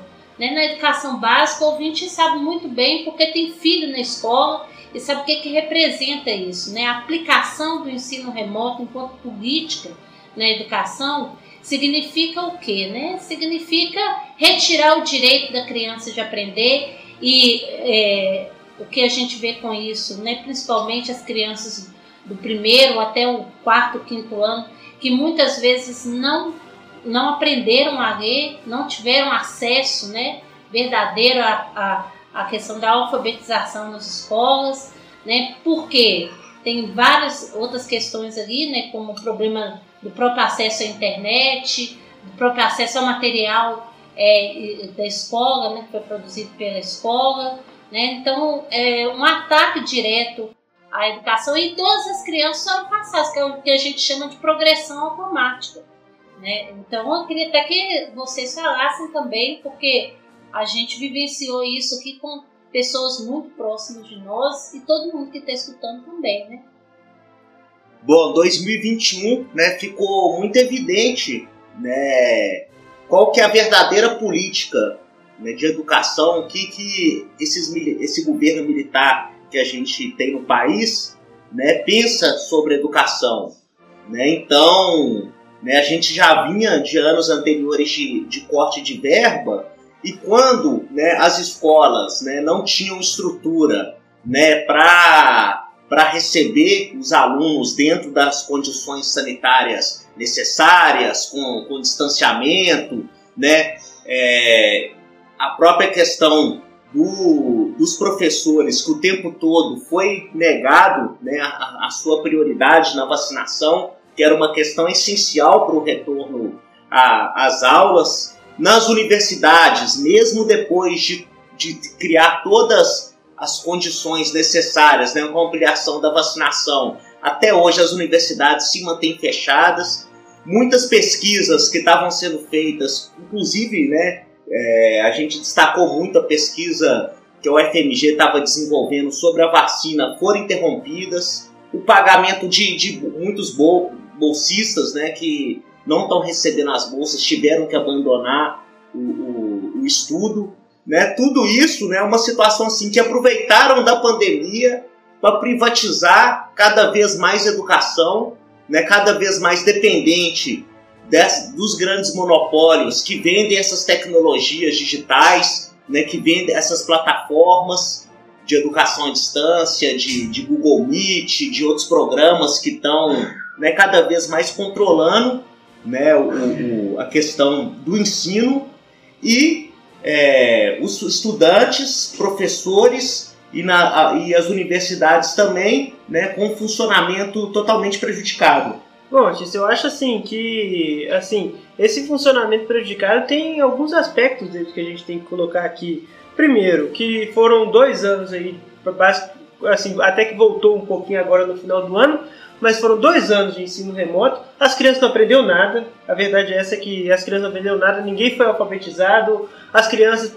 a maioria, passou, como a Lívia colocou, é, sem, sem ter aprendido, né? Passou progressão automática.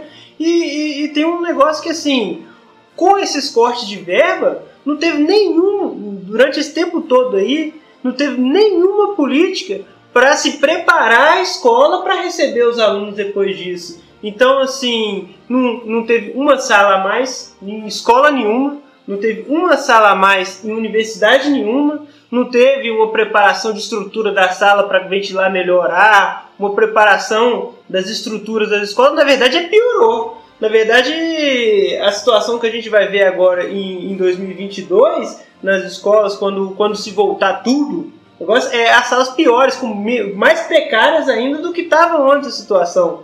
Então, assim, é, é, essa é a situação que está a escola pública no Brasil hoje em dia. Tudo para quê? Para sucatear e privatizar, como você colocou aí.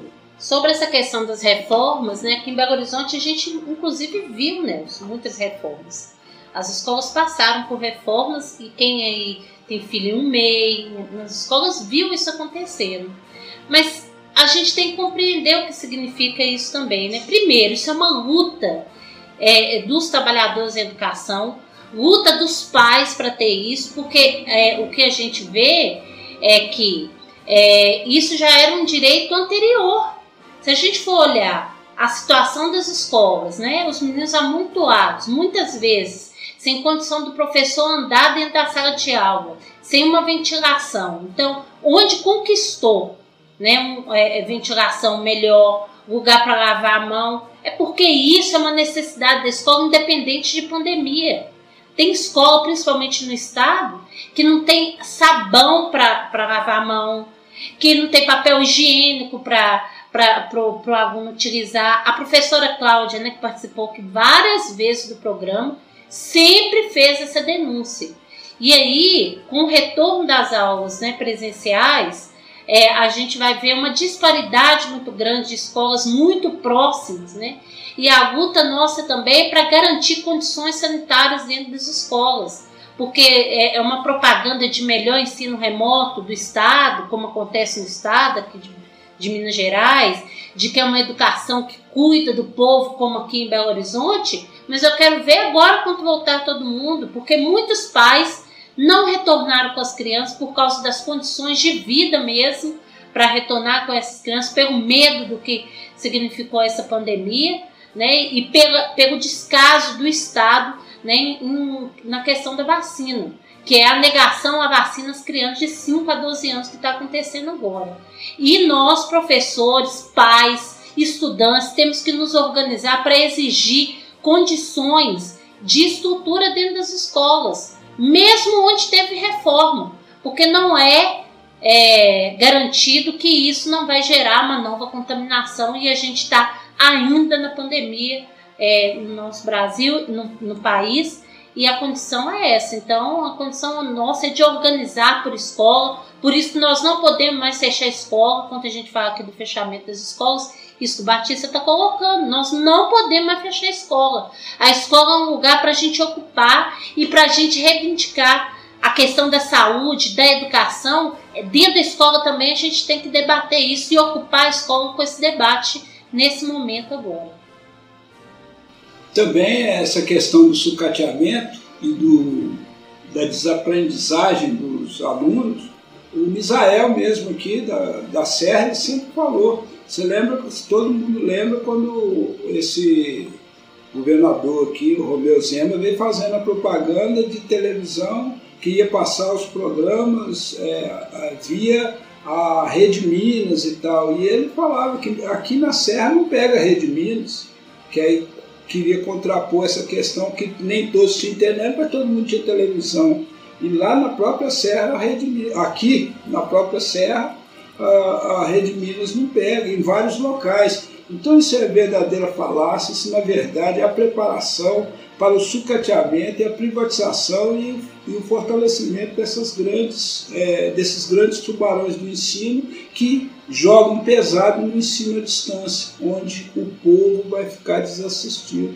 Então é por isso que eu concordo aqui com a palavra da professora Lívia, que a gente tem que reocupar as escolas, abrir ela, conversar com a comunidade, preparar. Se ela não tem estrutura, a comunidade tem que organizar. O medo deles é isso, porque muitos ficaram aí é, se vangloriando, que esse tempo ficou vários órgãos públicos fechados, que fizeram certas economias. É claro, continuaram é, o pessoal trabalhando igual burro em home office em casa, enquanto o, o, o, o Estado não parou e, e o povo está dando produção em casa e, e, e, aí teve gasto com água, com luz, com um monte de coisa que ficou fechado. E as escolas a mesma coisa. Então nós temos que cobrar o que é nosso. No caso da universidade também porque inclusive aqui o UFMG retorna né, os trabalhos dela agora dia 10 de janeiro de 2022 e em março retorna às aulas. E já passou da hora de voltar mesmo, tem que voltar e ocupar a universidade,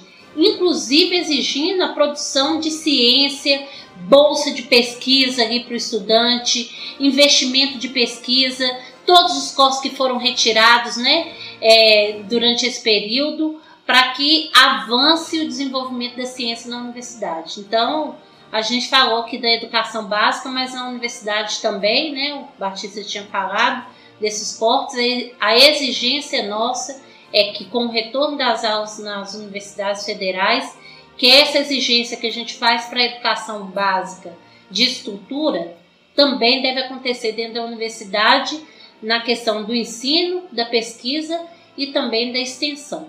Muito bem, e não poderíamos deixar de colocar a música do nosso saudoso Gonzaguinha. Vamos à luta.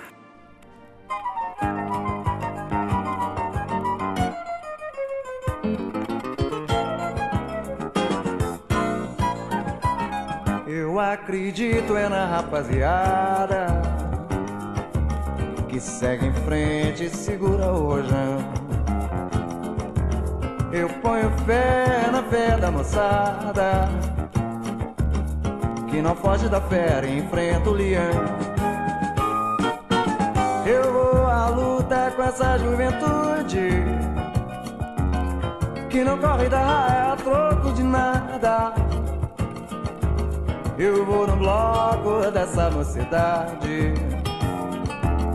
que não tá na saudade constrói a manhã desejada. Eu acredito é na rapaziada que segue em frente e segura o rojão, como é que não? Eu ponho fé na fé da moçada que não foge da fé e enfrenta o leão. À luta com essa juventude que não corre da troco de nada. Eu vou no bloco dessa mocidade que não tá na saudade, constrói a manhã desejada. Aquele que sabe que é mesmo o coro da gente, que segura a batida da vida o ano inteiro. Aquele que sabe o sufoco de um jogo tão duro, e apesar dos pesares ainda se orgulha de ser brasileiro. Aquele que sai da batalha, entra no botequim, pega uma ceva gelada e agita na mesa uma batucada.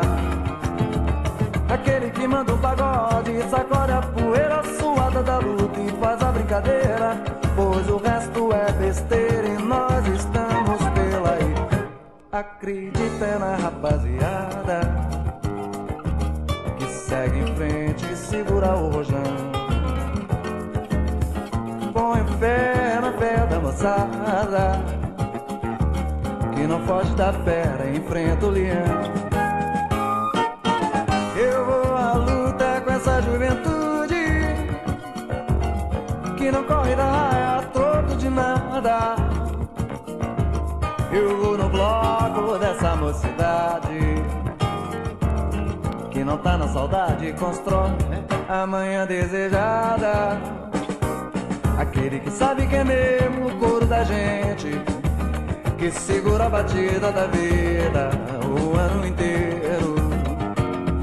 Aquele que sabe o sufoco de um jogo tão duro E apesar dos pesares ainda se orgulha de ser brasileiro Aquele que sai da batalha, entra no botequim, pede uma ceva gelada E agita na mesa logo uma batucada Aquele que manda um pagode, sacode a poeira suada da luta e faz a brincadeira. Pois o resto é besteira e nós estamos pela aí. Eu acredito é na rapaziada.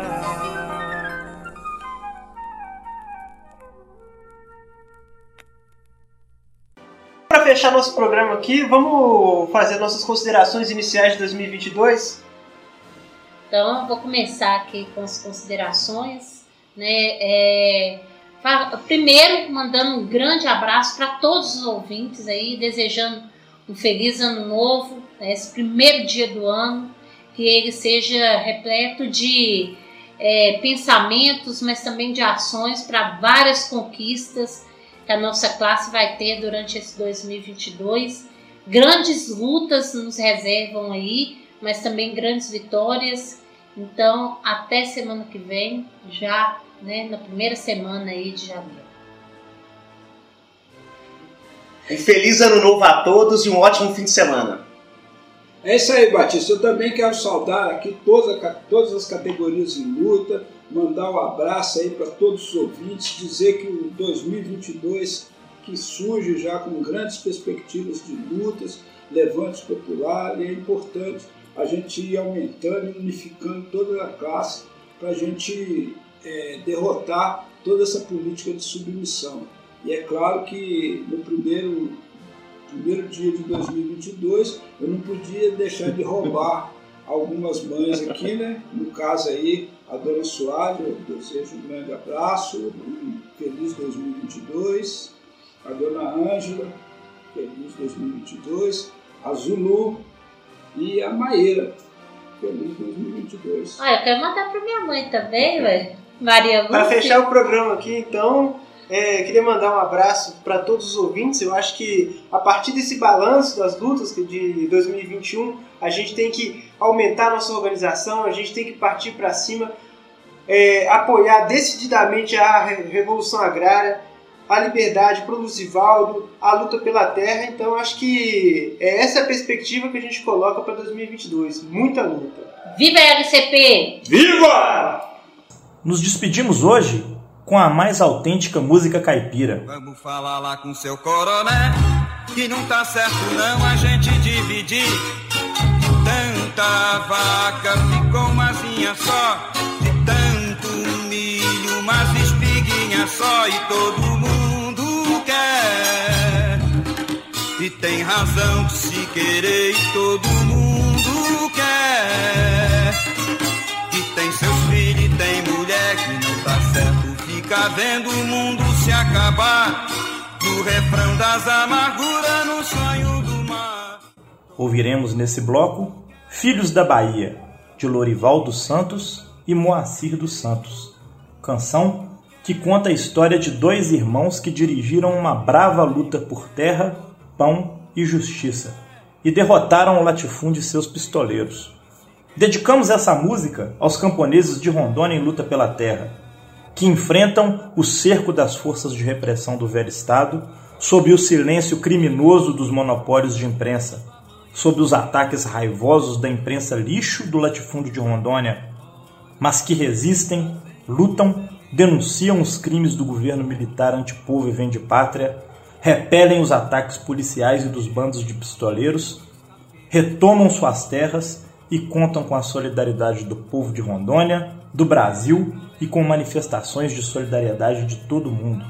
Os filhos da Bahia e os pobres do campo de hoje podem contar com um caminho que vem sendo construído com muita luta, que vem custando sangue, prisões e perseguições, mas que desponta radiante em direção a um Brasil novo. Com vocês, Filhos da Bahia, do álbum Lourenço e Lorival de 1996. Aos nossos ouvintes, um bom sábado, um bom final de semana e até o próximo programa.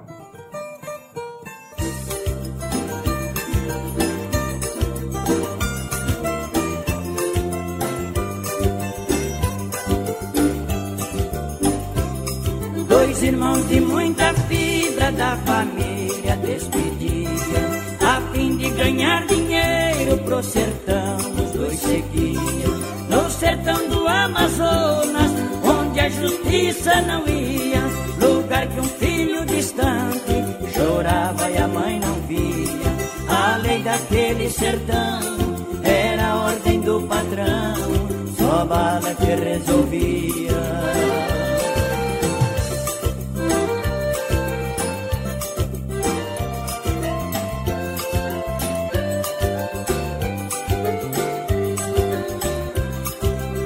Lá naquele fim de mundo, trabalhador sofria. Igualzinho um cão sem dono, a cor da nota não via. Quem falava em dinheiro, só bala que recebia. Os capangas da fazenda, desse jeito respondiam. Aqui a bala domina, a boca da carabina, é a nossa tesouraria.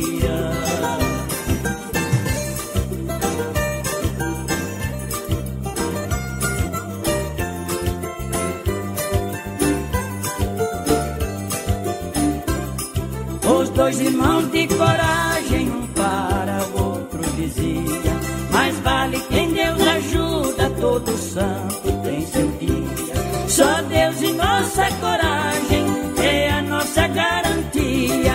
Entramos numa madrugada, vamos jogar sem mania. O capital dos dois manos era sangue de baiano, que em suas veias fervia.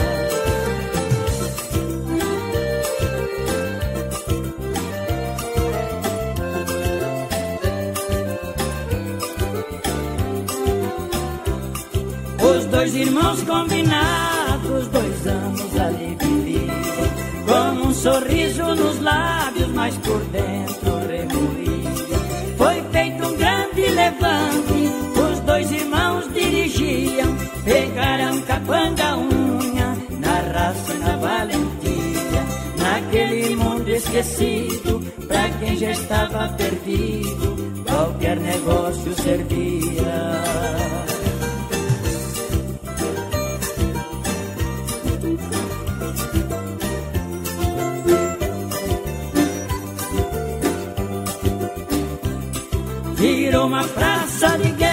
Foi só bala que tinha.